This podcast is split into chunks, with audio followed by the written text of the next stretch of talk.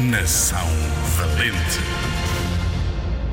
Carolina Beatriz Ângelo nasceu na Guarda em 1878. Foi médica e ficou conhecida por lutar pelos direitos das mulheres. Direitos e deveres iguais para os homens e para as mulheres. Houve um tempo em que não era assim. Beatriz Ângelo foi a primeira mulher a fazer operações no Hospital de São José, em Lisboa, e foi também a primeira a votar em Portugal. Em 1911, imagina. Morreu nesse ano. Ainda hoje é lembrada como uma mulher muito importante da história portuguesa. O seu nome foi dado ao Hospital de Loures.